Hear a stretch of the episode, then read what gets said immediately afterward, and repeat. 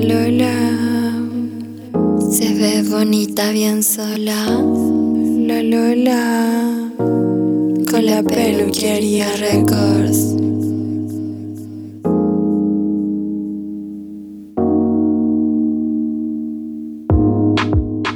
Si eres gorda o flaca, cumbiera intelectual, heteronormada o una poliamor, todas cabemos en este podcast.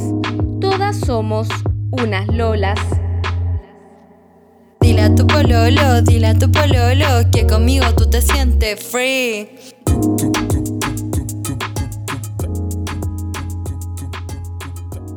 Ay, chiquilla, les quiero contar algo. Esta cuarentena, con todo lo del encierro, no me he podido relacionar con mis vínculos. Entonces empecé a buscar información de cómo tener placer, obvio, yo solita. Y siempre me ha gustado ocupar mi mano, pero ahora es que Lola se mueren. Empecé a utilizar un poquitito de jengibre. Sí, ese que tomamos para el tecito cuando nos da tos y de verdad fue otro level. Me fui a la ducha, puse mi disco favorito y leyendo el cómic del azul es un color cálido, me puse un poquitito en mis labios externos y no necesité ocupar nada más. Agua hizo lo suyo. De a poquito la temperatura se fue elevando lentamente. Primero sentí el calorcito en mi clítoris, luego lo sentí subir por mi estómago, mis pechos y luego mis orejas y mis mejillas. No podía más de la felicidad. Debo confesar que al principio la dudaba. Y sí, quizá un poquitito fuerte, pero me encantó. Es una frescura templada que les recomiendo muchísimo usar.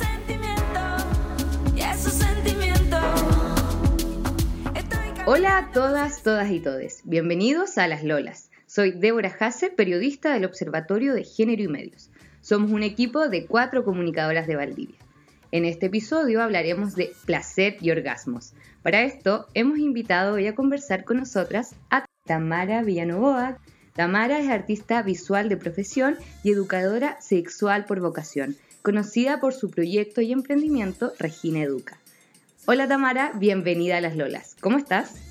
Ay, qué linda presentación, me encanta. ¿Te Estoy muy gustó? bien. Sí, me gustó Bienvenida.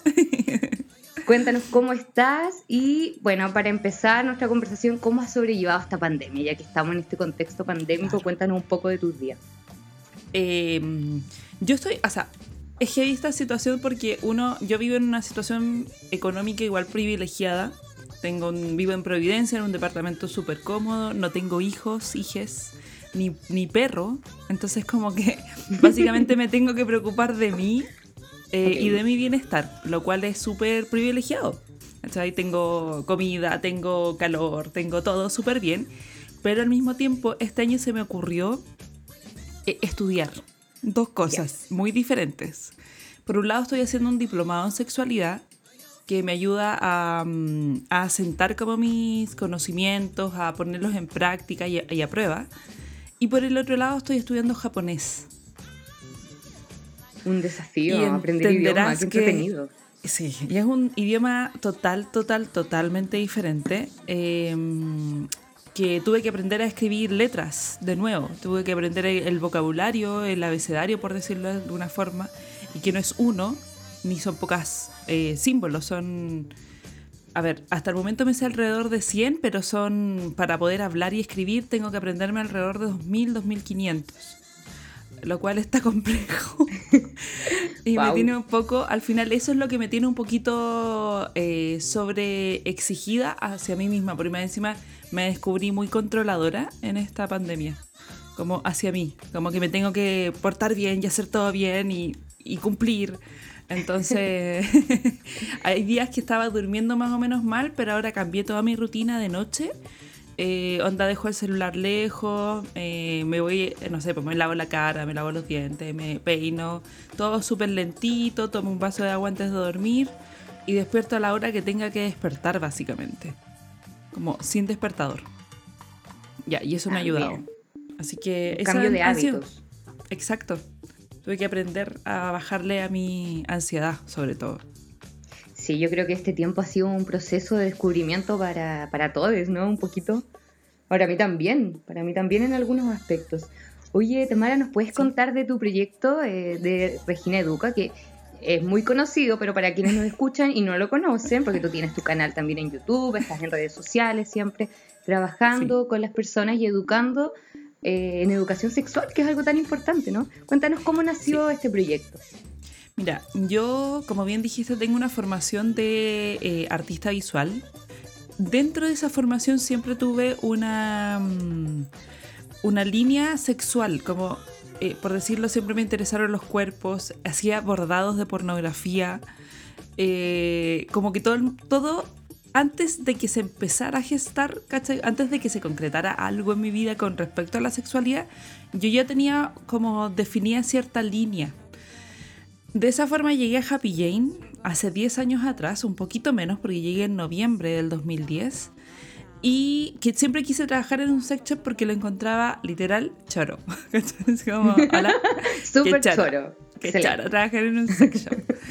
y eh, fue muy amorosa la Jane cuando me recibió. Eh, yo soy la literalmente la primera vendedora de Happy Jane. Em, y ahí empecé a formarme poco a poco porque la Jane tiene un concepto de eh, educar a su equipo constantemente. Eh, a quien entra se le da clases de educación eh, sexual, capacitaciones constantes, muchas veces se les pagan diplomados en sexualidad. Eh, entonces, básicamente, mi universidad es Happy Jane, por decirlo así. hay toda una preparación para quien llega ahí, no es llegar y meterse al sexo. no, o sea, sobre todo a, a la atención a las personas, porque para uno podría, claro, porque uno podría ir y si alguien llega y te pregunta cualquier cosa, como de lubricantes, de juguetes, si tú tienes cierta cantidad de tabúes o cierta mirada sesgada, tú puedes eh, hacer que esa atención sea sesgada. Y es súper poco eh, amable eso. ¿Está ahí? Claro. Eh, por ejemplo, si tú piensas que el sexo termina como a los 60 y llega una persona de 80 años, que a mí me pasó el primer fin de semana, eh, a pedir algo para mantener su erección, a pedir algo para poder masturbarse o a pedir algo para lubricación, tú puedes atenderlos muy mal y al final castrar una parte a esa persona o hacerla sentir muy mal.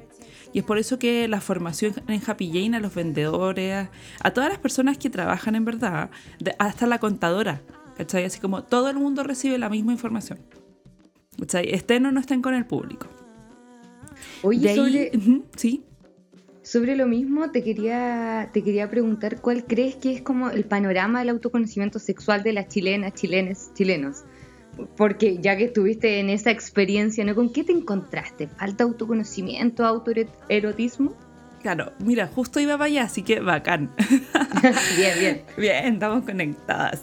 Em, mira, cuando empecé hace 10 años, noté que la gente independiente de su religión, de su, eh, ¿cómo se llama? Como eh, capacidad económica, de su posición socioeconómica, de sus estudios, eh, tenían un vacío en educación sexual, tenían un vacío en autoconocimiento.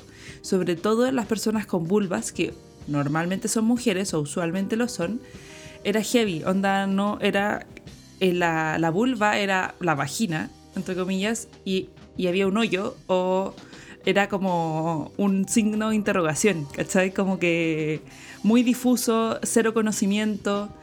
Actualmente hay, con las nuevas generaciones, eh, hay más conocimiento, hay más intriga, hay más eh, cuestionamiento constante, hay más autoexploración, hay más masturbación.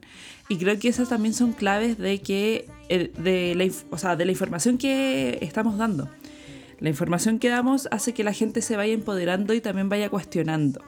Antiguamente no había personas ni redes sociales para hacer este tipo de educación. Eso ha sido uno de los grandes cambios porque ahora podemos encontrar así como te puedes encontrar a ti en redes sociales con unos videos re buenos que yo también veo, súper informativos y, y, contestas demasiadas dudas que todas podemos tener, todos podemos tener y eso es súper bueno, instancias que antes no se daban. No, pues imagínate, o sea, yo tengo 33 años y... Eh, fui a colegio de monjas toda mi vida, o sea, colegio católico, fui a dos y cero educación sexual. O sea, había educación biológica, eh, onda como la clásica, eh, clase de biología, en donde el espermatozoide fecunda el óvulo y sale un cigoto y después se forma un feto y sale una guagua. Bueno, ya, era. Eso es todo. Pero nadie te explicó cómo cresta llegó el, eh, el espermatozoide, ¿cachai? al óvulo. Tampoco, Claro. por ejemplo, el cómo se hacen los espermatozoides, qué camino recorren. Eh, nadie habló del clítoris, por supuesto que no, ¿eh? sobre todo en colegio católico. Por ningún motivo. Eh, por ningún motivo. Yo creo que igual no sabían tampoco. Así que no las puedo culpar porque no sabían. Eh, y. eh, pero yo, por, por mi, en, mi, en mi caso particular, eh, tengo dos papás que son. Dos papás, una mamá y un papá, en verdad. eh, que son bastante hipientos, ¿cachai? Como que son muy del amor y el amor es la solución y el amor el amor, ¿cachai? En ese, tem- en ese tipo de, de hippies Más de afecto, no más cercano. de afecto, súper cercano, súper de piel. eh, y crecí en una parcela y teníamos una piscina y mi mamá se, se bañaba muchas veces en pelota. Y en la mañana, cuando teníamos un baño gigante, y como todos teníamos que salir a la misma hora, había una persona que se estaba, no sé, lavando los dientes, la otra terminando de vestirse, el otro se estaba duchando, el otro estaba haciendo pichí, ¿cachai? Como que en Un verdad... por espacio somos- multifuncional para todos. para todos, por somos cuatro. Yo tengo un hermano mayor, que es el que vive en Ya. Valdivia. Saludos, Carlos. Ah, Le mandamos "Hola, saludos Carlos". a tu hermano. Sí, pues. Y eh, entonces eso me hizo normalizar que el cuerpo era parte de la vida, no un tabú. ¿Cachai? Y esa información, verla diariamente, porque no es que alguien te lo dijera verbalmente, a mí nadie me lo dijo, pero me lo Tú lo demostraron. experimentaste, ¿no? Lo experimentaste a diario. Exacto. Y eso tuvo muchísimo más peso que la no información o la desinformación que tenía en el colegio. ¿Cachai? Con el sesgo católico en el caso de mi formación. Entonces yo me empecé a cuestionar cosas. eh, cuando llegó la edad en donde mi cuerpo básicamente me pidió masturbarme, lo hice con, con soltura y sin ningún tipo de restricción, ni física ni mental. Eh, y ese debiese ser una, un camino natural. Pero la mayoría de las personas no tienen la suerte que tuve yo, y que lata que sea una suerte. Eh, y la mayoría, por ejemplo, si te pillan masturbándote, Al final se produce una traba que es tu misma cabeza, no tu mismo cerebro que te va bloqueando y hace que no, no te explores, ¿no? lo que no te pasó a ti, todo lo contrario. Todo lo contrario. No es que alguien, alguien me haya dicho, oye, hay que masturbarse, sino que normalizaron el afecto y normalizaron el, el cuerpo como, como no un tabú, como, nada, pues está ahí, es parte tuya, conócelo. ¿Cachai? Eh, entonces, nada, pues como que me parece la, el, el camino a seguir. En cambio, claro, como decís tú, en otras, en otras circunstancias, yo tengo, es la clásica historia que cuenta una compañera de Happy Jane, que tiene un hermano que es bastante menor que ella, debe tener alrededor de 14 años menos, 12, al- por ahí. Cuando ella era adolescente, tenía unos 12 años, 12, 13 años, la mamá la pilló masturbándose y le dio un reto gigantesco, pero gigantesco. Wow, Onda, un trauma así, total trauma total. Eh, y cuando su hermano, ella ya estaba mucho más grande, cumplió una edad similar, eh, eran chistes en, en la sobremesa. ¿Cachai? Oye, ¿cómo está la mano en la palma? Oye, el pelito de oro. ¿Cachai? No. Claro, y eso pasa tanto. No sé si pasa todavía mucho ahora, pero pasó mucho en las generaciones pasadas. Eh, y eso la hizo cuestionarse, como, a ver, espérenme, ¿por qué cuando yo lo hice fue el error más grande y el pecado más grande? Pero en el caso de mi hermano es un chiste y está avalado, porque si estamos diciendo chiste es que pasa y que está bien. Que es chistoso, pero que está bien. Claro, ¿cómo, ¿cómo llegan a comparar? O sea, es un caso completamente opuesto, Dios mío. Todavía, y todavía yo creo que pasa en algunos lugares. Lo que no, lo que no debería ser. es lo que crea las diferencias y en el, en el, tiempo actual, como yo creo que las personas se exploran más, sobre todo las personas con vulva, porque saben que tienen el, derecho de hacerlo, saben que nadie puede eh, de- decidir sobre su cuerpo, o la gran mayoría lo sabe o está en camino a saberlo. Eh, y es genial y me encanta pensar en que, no sé, eh, no sé, mujeres con de 18 años, de 20 años, actualmente van a ser adultas súper resueltas, que van a poder poner energía en otras cosas de su vida, ¿cachai? Que muchas mujeres de actualmente 50 años, 40, 60 años, se están recién descubriendo. Que no digo que esté mal, porque siempre va a ser, va a haber un momento y siempre vamos a poder, eh, ¿cómo se llama?, conocernos y reconocernos. Pero qué bacán poder hacerlo durante toda tu vida de manera constante, eh, sin que sea un tabú. Eso, eso yo creo que más que nada ir rompiendo tabú y para eso está este programa que, como te decía antes de que empezáramos, eh, es el primer programa de las Lolas donde hablamos de placer y orgasmos. Y quiero que vayamos inmediatamente a eso. ¿Qué es un orgasmo? ¿Y cómo llegamos al orgasmo? ¿Existen distintos tipos? Buenísimo. ¿Qué nos podrías contar de, eso, Tamara? Creo que primero empezar de que el orgasmo no es una meta, es un resultado. Eh, no debiese ser nuestra meta, que, porque muchas veces cuando las personas tienen relaciones sexuales o se masturban con el orgasmo como meta, eh, se concentran tanto en esta meta que no disfrutan del camino, no logran la meta y se frustran. Claro, y nos olvidamos de todo lo otro solo por conseguir un mejor rendimiento o llegar finalmente al orgasmo. Y yo creo que, un, que, que, nos gusta, ¿no? Y me preocupa conseguirlo, eh, pero ¿Qué otros factores hay dentro de esto, Tamara? Cuéntanos. Lo que pasa es que, a ver, el orgasmo, como te dije, es un, es un resultado de. ¿Y de qué es? De disfrutar los, lo, lo, que estás haciendo. Por ejemplo, si estás teniendo relaciones sexuales coitales con otra, con, con otra persona, eh, disfrutar de esas caricias, disfrutar de la sensación tal vez de esta penetración, eh, concentrarte en qué le pasa a tus músculos, en, qué, en cómo está tu, tu respiración, en qué se sienten, no sé, en los brazos, en las pechugas, qué le está pasando a mi cuerpo. Y disfrutar de eso, porque eso también es un placer. Y el acumulo de placer y el acumulo de placer nos puede llevar a un orgasmo. ¿Cachai? Pero mucha gente se frustra mucho al decir como ya, bacán, y lo voy a hacer, lo voy a hacer, lo voy a hacer, ya. Ay, el orgasmo, el orgasmo, ay, no llegó, ¿cachai? Entonces fue una mala relación sexual.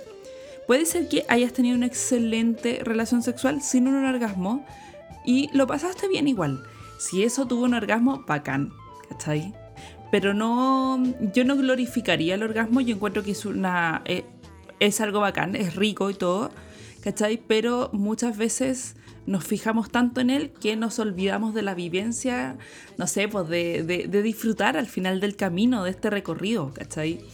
Claro. Eh, hay formas de lograrlo infinitas, eh, tantas como terminaciones nerviosas tenemos en el cuerpo. Sí, esto está completamente conectado con nuestro cerebro, ¿no? Es como el motor y el, y el sistema nervioso que, que envía estas señales, ¿cierto? al, al cerebro. Súper bien, sí. O sea, y ahí tocaste un tema que para mí es fundamental, que es decir que a mí, yo soy una fanática de los genitales, eh, soy estudiosa de ellos, desde cómo se forman, desde qué tipo, de todo, todo, todo. Ya. Pero sé y defiendo que el órgano sexual más importante de toda persona es el cerebro. No hay otra es forma. muy importante, es muy importante y uno eh, a veces lo olvida. Yo he estado leyendo estos días y claro, todo, todo influye, ¿no? Estáis relajado, estáis tenso, tengo confianza con mi pareja en el momento del acto sexual o no, quiero experimentar o no, salgo no de mi zona de confort, también todo eso tiene que ver con cómo sentimos, cómo vivimos el, y experimentamos el placer. Claro, por ejemplo, estoy pasando por un proceso de periodo de estrés, eh, acabo de ser madre recientemente, viví una pérdida en mi familia, eh, me quedé sin trabajo, tengo que pagar. Todas esas cosas también influyen. Somos entes completos, no podemos separarnos por área. Claro, y, menos en este aspecto tan íntimo y tan importante, ¿no?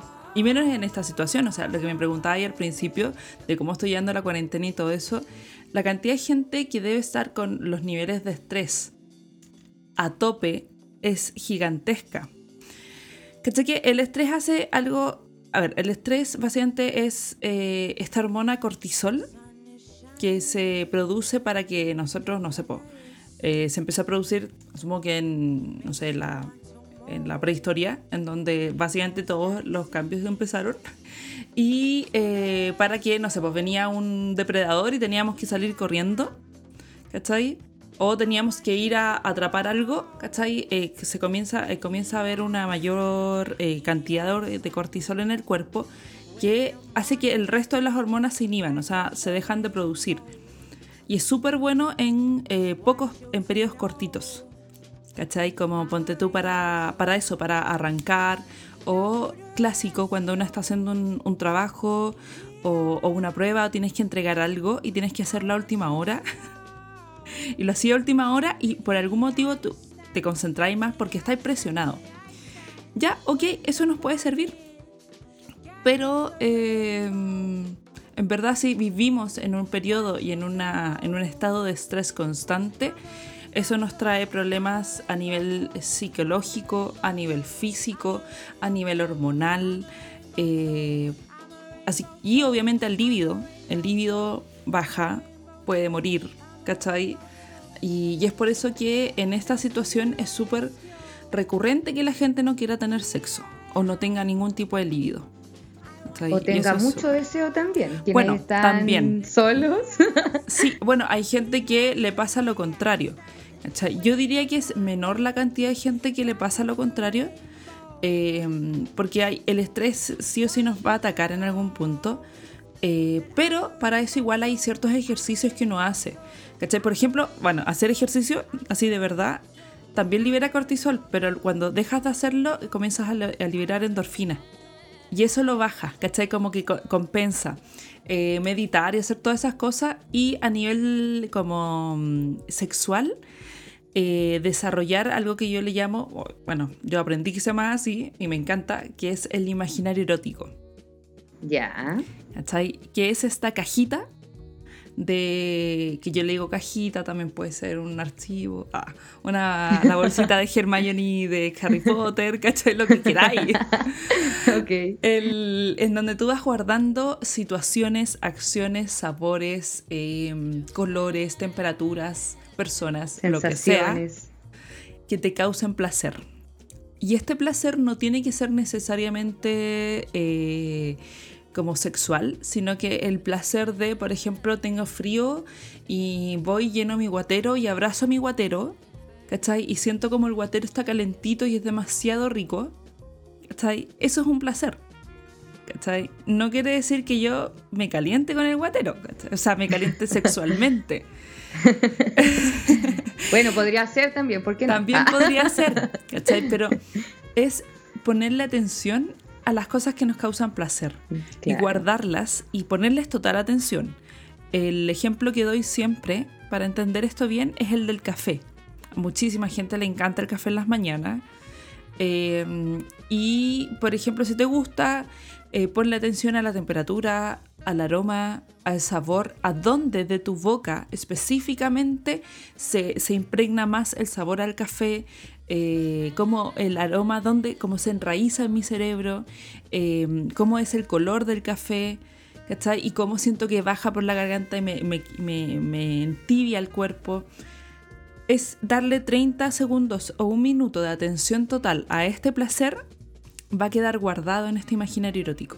Y el cuerpo, a medida, el cerebro, a medida que uno hace este ejercicio, es muy capaz de conectar con, con el placer Claro que sí, es una tremenda herramienta, es un tremendo consejo el que nos estás dando, Tamara. Y es súper gratis. Vamos a poner, y, eso es lo mejor, lo vamos a poner en, práctica. En práctica, y es súper fácil hacerlo.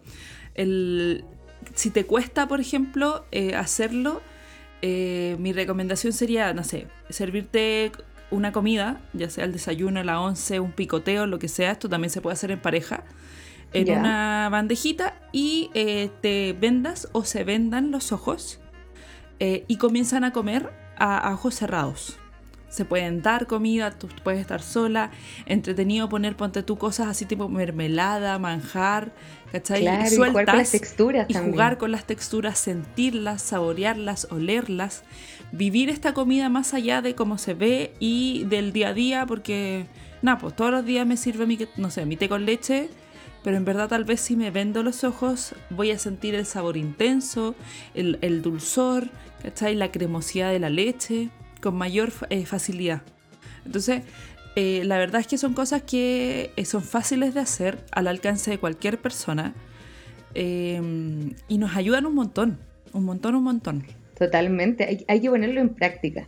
Oye, con ese gran consejo y gran tips que nos da la Tamara, quiero que pasemos a nuestra pausa musical donde nuestra invitada nos propone un tema que le guste Me, me contabas que te había costado elegir el tema, Me cuesta. pero llegaste a uno. Sí, llegué a uno. Sí, me costó porque me gusta mucho la música. Yo de chica no, no escuchaba, o sea, típico en mi casa se escuchaba, no sé, eh, Miguel Bosé, Luis Miguel y Juan Gabriel. Por algún motivo, puros hombres con nombres como compuestos. Eh, Juan, y se escuchaba- Juan Gabriel. Sí, pues Juan Gabriel. Ya, y yo cuando después empecé a escuchar como de chica, no sé, eh, Víctor Jara, después empecé a escuchar The Doors y me empecé a meter un montón en la música de los 70. Ya, entonces tu tema, tu tema es de los 70. Es de los 70, es de una reina, eh, de una queen llamada Diana Ross, eh, y se llama The Boss. Porque nada, po, una se tiene que creer el cuento nomás, po. Vamos entonces a escuchar el tema que nos trajo Tamara hoy día.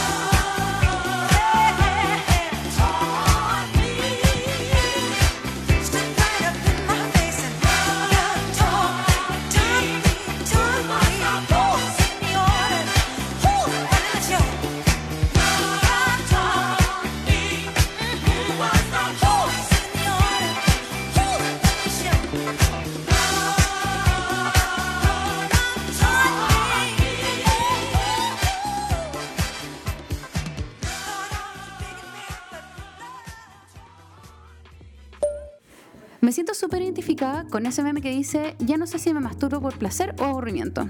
Se me hizo rutinario ya. Me encanta, sí, pero a veces algo robótico. Ya no estoy segura qué me excita. Cuando era chica no se hablaba de esto. Una descubre un poco tímida y con todo el peso de la moral encima. Nos decían que esas partes eran cochinas y que era malo tocarse. Una vez una tía me pilló tocándome mientras veía tele. Me retó mucho y me humilló con preguntas. Ahí entendí que eso estaba mal. Alguna vez me dijeron que las niñas que se masturban les salen pelo de las palmas de las manos. Da curiosidad, aún lo recuerdo. Mi primer pololo usó saliva por lubricante. Eh, no sabía dónde estaba el clítoris. La verdad, yo tampoco. A veces tengo fantasías que me excitan más que un encuentro casual. Me enoja que la bisexualidad sea reducida a no está segura que le gusta. Tengo muchas inseguridades con respecto al sexting y a veces pienso que ya nada puede provocarme un orgasmo real. Los gustos van cambiando. No me imagino eh, qué me parecerá erótico cuando sea más adulta, cuando tenga 50, cuando tenga 60. ¿Por qué siempre lo erótico se relaciona solamente con la juventud? ¿Cuál será la fantasía de placer de mis tías o de mis tías abuelas? ¿Por qué pareciera que la sociedad invisibiliza el placer de las señoras? Me gustaría saber qué opinan mis amigas de esto. O quizá yo estoy sobreanalizando todo de nuevo. Estábamos escuchando The Boss de Diana Ross, el tema que trajo hoy día nuestra invitada. Estamos conversando con eh, Tamara Villanovoa, quien es educadora sexual y quien está tras el proyecto y su emprendimiento Regina Educa. Tamara, estamos hablando de, nos estabas dando, estamos hablando de distintos tips y consejos, ¿cierto? Para nuestro imaginario erótico, ¿cierto? Ujú. Entonces te quería preguntar, ¿qué factores influyen en nuestro deseo sexual? Uh, todos. Todos, todos, todos, qué todos. heavy, todos, todos, todos. Eh, desde lo cultural, eh, no sé cómo. Ponte tú la religión en la que fuimos criados, si es que fuimos criados en alguna religión, eh, o la no religión también. Eh, ponte tú cuando hay gente que es eh, agnóstica o atea y cría niños, ¿cachai? Bajo un espectro totalmente como biológico, eh, también va a tener una repercusión positiva y o negativa. Eso va a depender de las personas y del, resto de los factores. Eh, también culturalmente, cómo se entiende la relación del sexo y el cuerpo, eh, eh, como a nivel de país, o, porque es muy diferente cómo entendemos nosotros las cosas a cómo las entienden, no sé, en Rusia, en Japón, en China, ¿cachai? Es súper diferente. Son contextos súper distintos y culturas también. eso influye en cómo la persona, el ser individual, ¿cachai? Eh, vive la sexualidad. O sea, es, eh, afecta directamente. Eh, una parte importante, yo creo que también está muy en boga actualmente, tiene que ver con el, con el cuerpo.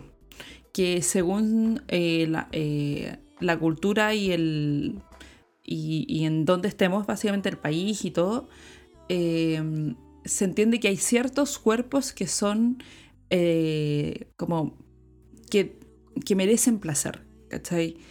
En el caso de nosotros, no, eh, hay una gordofobia súper interna- internalizada, hay un edadismo que se le dice, eh, y también un racismo. Y eso, queramos o no, está dentro de nuestra cultura, está súper internalizado. Sí, Tamara, sobre, sobre lo mismo, ¿tú crees que eh, eh, se ha afectado el, el- el porno convencional, el porno mainstream a esto? Ha sido- Absolutamente. Ha influenciado que tengamos ese pensamiento, ¿no? Absolutamente, pero también son otros factores eh, culturales. No solamente el porno, el porno es uno que nos afecta, yo creo que es el más global. el, el que afecta negativamente igual, para todos igual, Sí, para todos lados del mundo. para todos lados. Pero por ejemplo, no sé, pues en este país se, se- se sobreentiende que el cuerpo gordo no es atractivo. ¿Cachai? Que si después del parto tú tenés muchas estrías también, eh, las pechugas te quedan muy abajo, dejaste de ser atractiva. Eh, y es súper triste decirlo así de frontal y de duro, eh, pero es la, la vivencia que tiene la, una gran parte de la gente. También se entiende que a cierta edad dejamos de tener relaciones sexuales o dejamos de tener deseo y nos volvemos asexuales. ¿Cachai? Eh, y, eh, y también este, cuando yo digo racismo, ¿cachai? Es como, hay un odio, el otro día llegué, estaba pensando a partir de todo lo que está pasando en Estados Unidos post muerte de George Floyd, eh, y todo, y el, Black, el Blackout Tuesday, todo lo que estaba pasando, que, oh, claro, uno ve y en la calle hay mucha gente que es, eh, ya, está, está el racismo obvio, ¿cachai? Que es como eh, tratar mal a las personas de- con una piel más oscura, ya sea afrodescendientes, ya sean eh, como mm, con raíces indígenas, ¿cachai? Pero también está el hecho de que en nuestro propio cuerpo. Eh, hay una, una idealización de, por ejemplo, las axilas blancas. La vulva tiene que ser blanca. Ojalá el ano que esté blanco. ¿Cachai? Claro, como que todo. sin pelo, el que sea de un solo tono, que sea rosado, la vulva Claro. sea rosada. Y al final hay que, eh, eso es bueno que lo conversemos, porque hay distintos tipos, distintos colores, no todas tienen que ser aceptadas. Sí, o sea, piensa tú ese, ese como... Porque hay una cantidad de productos muy grandes para blanquear las zonas genitales. Y a mí me preocupa, ¿cachai? Me preocupa porque el que estén más oscuras tiene un porqué. Y es súper sencillo. Eh, tanto en el escroto como en los labios externos, que son el- lo mismo a todo esto. Cuando uno se desarrolla genitalmente, o sea, intrauterinamente, lo que se desarrolla el genital, eh, como el escroto en, en el pene, se desarrolla como los labios externos en la vulva. Por eso ambos son oscuros. Claro. Porque por esa parte es donde hay mayor calor, mayor eh, cantidad de circulación sanguínea y mayor cantidad de testosterona pasando. Y eso es lo que oscurece la piel de los genitales. En palabras simples, es que uno se calentó, ocupó su genital, ¿cachai? Y por eso está oscurito. Claro. Tu vulva eso funciona. Eso es. Sí, po. Claro, está eh, parte de tu organismo vivo, ¿no? Es parte de tu organismo vivo y eh, funciona de manera correcta. Muchas veces eh, llegan a, los- a las consultas de kinesiología pélvicas mujeres con problemas de vaginismo, problemas de lubricación o dispareunias, que son eh, nada, pues problemas para al momento de tener, tener penetración hay dolor. Y muchas veces esas vulvas tienden a ser muy claras, muy estéticamente, entre comillas, bonitas. ¿Cachai?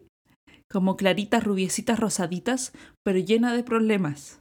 Y no, No pasa voy- nada. Claro, no voy a decir que todas las vulvas claras son así, porque sería súper injusto de mi parte. Ya, vamos a dejarlo claro. Claro, eh, muchas inmediato. veces hay esa li- ese, como, ese lineamiento, como mm, se junta la- la- el hecho de que hay problemas para, no sé, por lubricar, por ejemplo, con que haya esté más clara la vulva.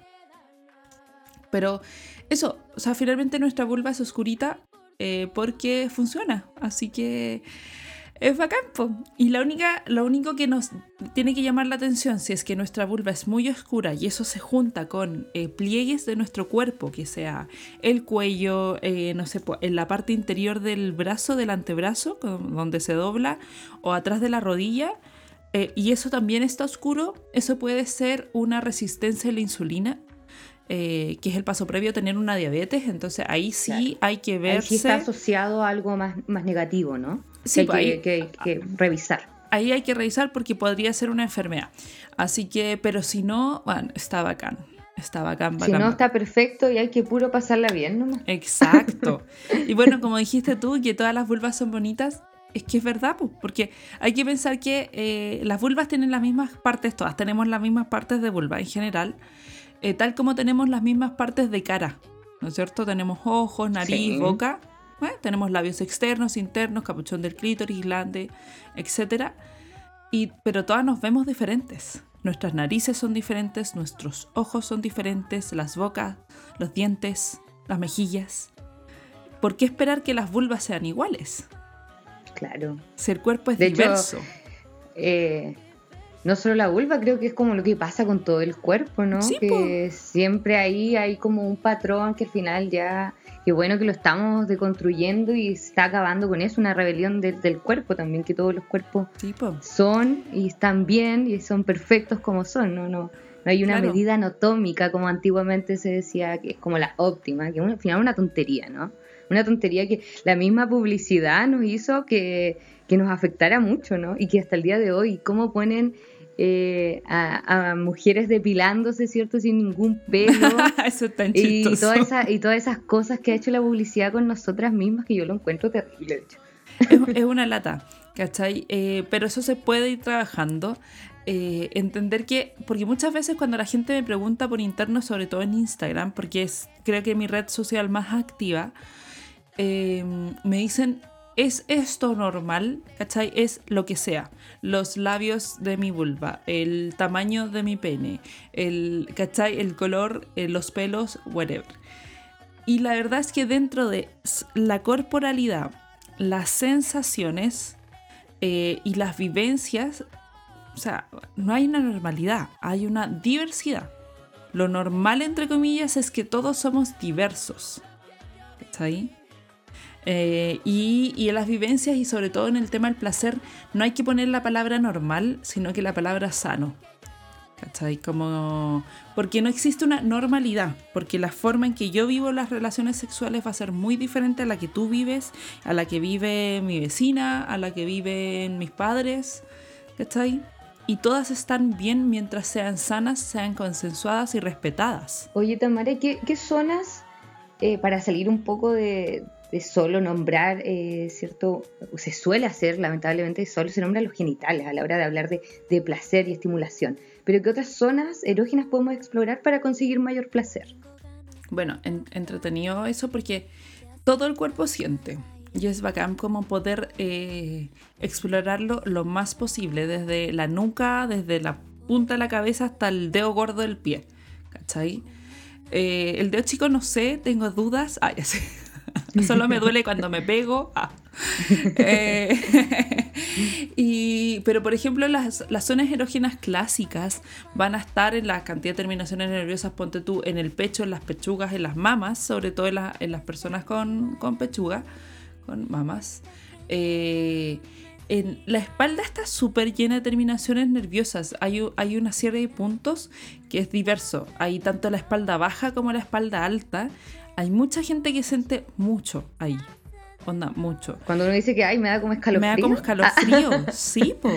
¿Cachai? Eh, Conectarse como con el placer más allá del escalofrío, o sea, como alcanzar a sentirlo. Hay gente que, claro, es extra, sensi- es, es extra sensible en esa parte y ya le da demasiado y no se puede concentrar. Ok, busquemos otro Claro. punto. Pero hay otras personas que les toca y es como, oh, ¿cachai? Como, Eso es "Uh". importante porque con todo es distinto y como dices tú, todo el cuerpo siente. Entonces, si uno va explorando libremente, ¿cierto? Ahí puede ir jugando. Creo que no, no hay un límite, sino lo que uno se pone en la cabeza nada más. Exacto. Por ejemplo, un ejercicio que eh, recomiendo en mis talleres es el sentarte en tu cama sola, poner música o poner eh, incienso, eh, cosas de, de aroma, lo que tú queráis, como armar un espacio de mm, como tranquilo y comenzar sin, sin un ánimo de eh, orgasmo, sin un ánimo de placer específico, ¿cachai? Sin una meta. Sin expectativas. Sin expectativas, exacto. Te sentáis, puede ser en pelota, en- eh, con ropa, bueno, como te sientas cómoda. Y comenzar poco a poco a tocarte. Empezar, ponte tú con las manos, las manos tocan a las manos, la cara, ¿qué pasa si toco sobre mi ceja o sobre mi labio? ¿Qué pasa si toco más fuerte? ¿Qué pasa si rasco un poco? ¿Cómo se siente explorar mi cuerpo? Como tocarme. Y tocarme más allá de tocar mis genitales. Es tocarme qué pasa si me toca atrás en la espalda. ¿Qué pasa si tengo diferentes artículos tipo una plumita, eh, un lapicito, ¿cachai? Y voy tocando con eso, que es un- una, una cosa externa a mí. ¿Cómo lo voy sintiendo? ¿Cachai? Conocerme, es eso. Hay que conocerse y conocerse tiene que ver también con saber cómo siente mi cuerpo. Totalmente, totalmente. Ir experimentando. Yo creo que este tiempo también de cuarentena, para quienes estamos y podemos hacer cuarentena, eh, también eh, es un, tiempo propicio para autoconocimiento y autoerotismo, ¿no? ¿Cómo, eh, ¿Qué hacemos y cómo manejamos ese deseo sexual en cuarentena? Quienes estamos eh, aislados, ¿no? O sin pareja sexual. Sí, ¿Cómo lo, cómo lo podemos hacer? No sé, eh, ¿recomiendas el, el uso de juguetes sexuales? siempre. Eh, eh, ¿Te has encontrado sí. últimamente con alguno que nos recomiendes explorar en esta cuarentena? Mira, eh, el tema de los juguetes también no existe el juguete, el, el mejor juguete. Eh, hay juguetes más vendidos, hay juguetes más populares, pero no existe el mejor de los juguetes. Porque como no existe una forma de vivir el sexo, pues, entonces sería súper contradictorio si yo te dijera, este es el mejor y le sirve a Claro. todos. ¿cachai? Eh, este va a provocarte todo el placer del mundo. claro. Ah. Em, Así como tampoco hay pócimas mágicas cuando alguien, me imagino, va a un sex shop y dice, oye, tengo problemas de, no, no pues. sé, tengo la libido baja. tampoco yo creo que se trata de eso, pues no hay pócimas para eso. No es algo tan inmediato. Sí, pues no hay pócimas mágicas, tampoco hay eh, formas específicas. Hay un trabajo, se puede todo trabajar y todo tienes una, solución, pero no puede ser como gratuito, como que, por ejemplo, eh, para encontrar tu juguete perfecto es lo mejor o lo ideal es que tú tengas algún tipo de conocimiento de tu cuerpo. ¿Cachai? Eh, también el, eh, el juguete ideal, bueno, para eso, y el tema del líbido también tiene que ver con el desarrollar el imaginario erótico. Eso te va a ayudar un montón en el tema del líbido. ¿Cachai? Y igual los juguetes obviamente los recomiendo, siempre los voy a recomendar como parte fundamental de mi vida. Eh, hay un montón de cosas en verdad. Yo creo que la, mejor entrada hacia el mundo de los juguetes es el, los juguetes externos, que son chiquititos. Entonces, por ejemplo, ese ejercicio que decíamos, ¿cachai? De tocarse, se puede hacer con Sí. un vibrador externo, con aceitito, ver cómo se siente. ¿cachai? Empezar poco a poco, no como tomarlo, ponerlo en los genitales y esperar el orgasmo, sino que disfrutar, Claro. disfrutar de todo lo que podría pasar. De, de todas las sensaciones, de toda la experiencia, en verdad. Exacto. Y eh, obviamente hay un montón de cosas que en, en el mundo de los juguetes es heavy. Yo llevo 10 años y en verdad cada año digo ya, llegamos al tope, no van a poder hacer cosas nuevas, está todo demasiado bacán. Y cada año alguien crea un juguete más increíble. Es una es Se va heavy. innovando, se va innovando. Pero heavy, heavy, la tecnología ahí, pero con todo. Y ahora están muy de moda los air pleasure, que se llaman, eh, mucha gente le dice los succionadores. Yo encuentro que ese nombre es muy, muy agresivo y no es correcto porque no succionan. Eh, pero la mayoría de la Sí, gente suena- como así- agresivo, la Sí, ¿no es cierto? Como que me va a succionar algo. El succionador, sí. A mí me gustó la Jane de Happy Jane, le dijo los susurradores, como que susurran. Y yo dije, ay, me gusta, como que eso, suena- hacen. eso, es- eso me, causa más curiosidad. Sí, es como más sexy. Básicamente son un, juguete que tiene como, yo voy a decir pitutito, porque no sé cómo decirlo, pero tiene una boquita. ¿Cachai? Piensa tú como una boquita como de pez, ¿cachai? Que es como en forma de aro, que tiene un tamaño perfecto para ponerlo sobre el glande del clítoris. Y esto lo que hace es una especie de vaivén de aire que efectivamente se siente como un susurro en el clítoris, directo. Yo tengo uno porque me, pasaron uno para que lo probara, lo agradezco un montón, gracias Happy Jane, te amo. Eh, Muy agradecido de su servicio. muy agradecida, muy agradecida eternamente.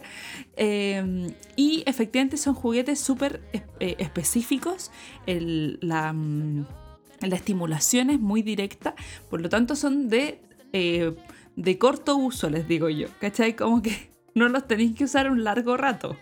Como que Ya. logras, por ejemplo, en ese caso, si alguien necesita y quiere un orgasmo y en verdad le da lo mismo todo lo que dije, lo que quiere es un orgasmo, Puta, la verdad es que sí, lo- los susurradores, los air pleasure, son unos llamadores de orgasmo. es como que le susurraran al clítoris, ten un orgasmo, ten un orgasmo. ¿Cachai? Maravilloso. Nos quedamos con ese consejo, nos quedamos con ese gran consejo, Tamara. Lo voy a buscar. Lo voy a vamos a buscar. Para quienes nos escuchen, ¿eh? Tamara, para ir cerrando esta conversación muy buena, entretenida, de mucho placer, te quería preguntar cuáles serían los mandamientos o consejos infalibles para encuentros sexuales seguros y placenteros. Ya. Eh, bueno, el consentimiento es eh, la base de toda relación respetada. Eh, consentir y consentir verbalmente. eh, la comunicación, ¿cachai? Eh, la confianza.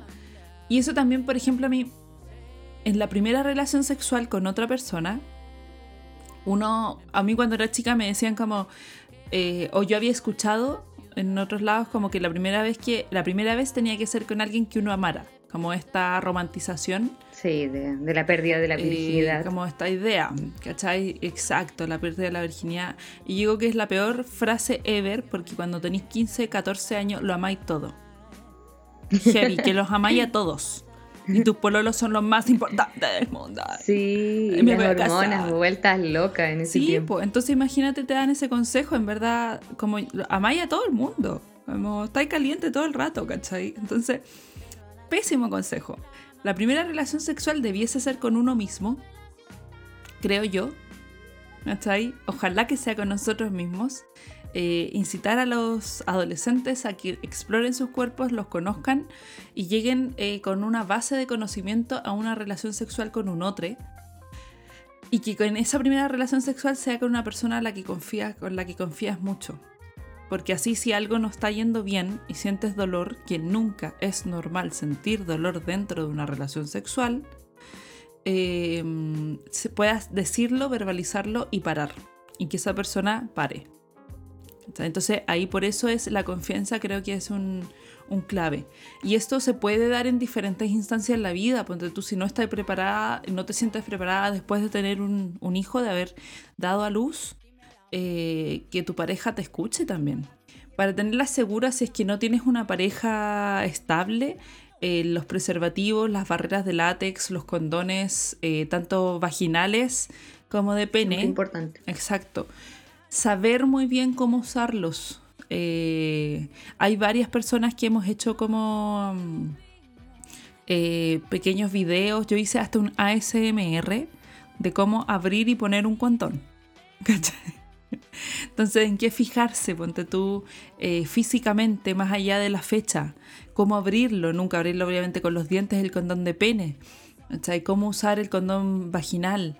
Eh, eh, las barreras de látex, los condones para dedos, porque si es que existe una posibilidad de infección, de, contagio de infección de transmisión sexual, también puede ser por, por ejemplo, si tengo rotos los deditos, así como padastros, y eh, introdujo los dedos, ya sea de forma vaginal o anal, y esa persona tiene heridas internas y no lo notamos, eh, y tiene una infección, también hay riesgo de transmisión.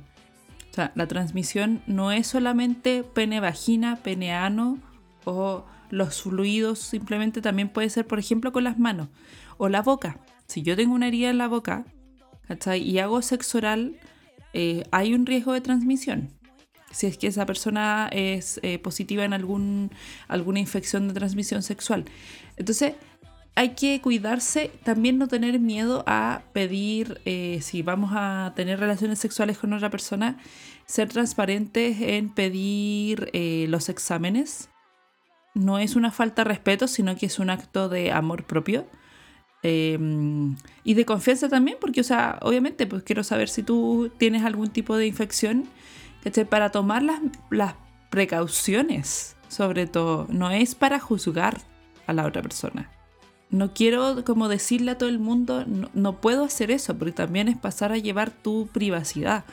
Pero eh, necesito esa información si es que voy a tener relaciones sexuales contigo de manera cómoda, de manera segura, ¿cachai? Y eso, y, y- pero yo creo que una gran clave en la vida sexual de las personas es el autoconocimiento y eh, la comunicación. Tamara, te quiero agradecer nuevamente porque hayas estado con las Lolas en este espacio de conversación.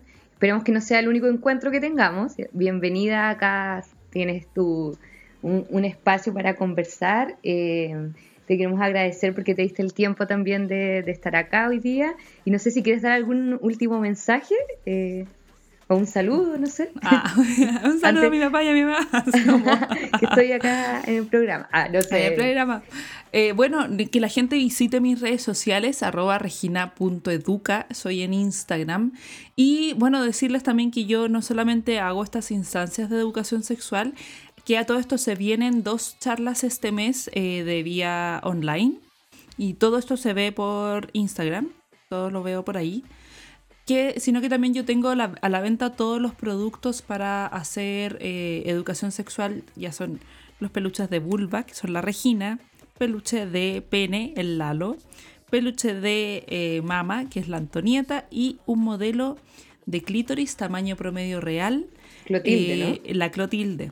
Todos esos productos se venden a través de mi página y se mandan a todo Chile. Yo espero que la mayoría de las personas los tengan para poder educar en sexualidad Y eso, pues. Súper, súper importante lo que no- nos cuenta la Tamara y que visitemos sus redes sociales, ¿cierto? Y su página web para que co- conozcan también sus productos, para hacer educación sexual en nuestro país que hace mucha falta. Gracias de nuevo, Tamara, y esto ha sido Las Lolas. Nos vemos en un próximo episodio. Adiós. Este podcast es producido por el Observatorio de Género y Medios.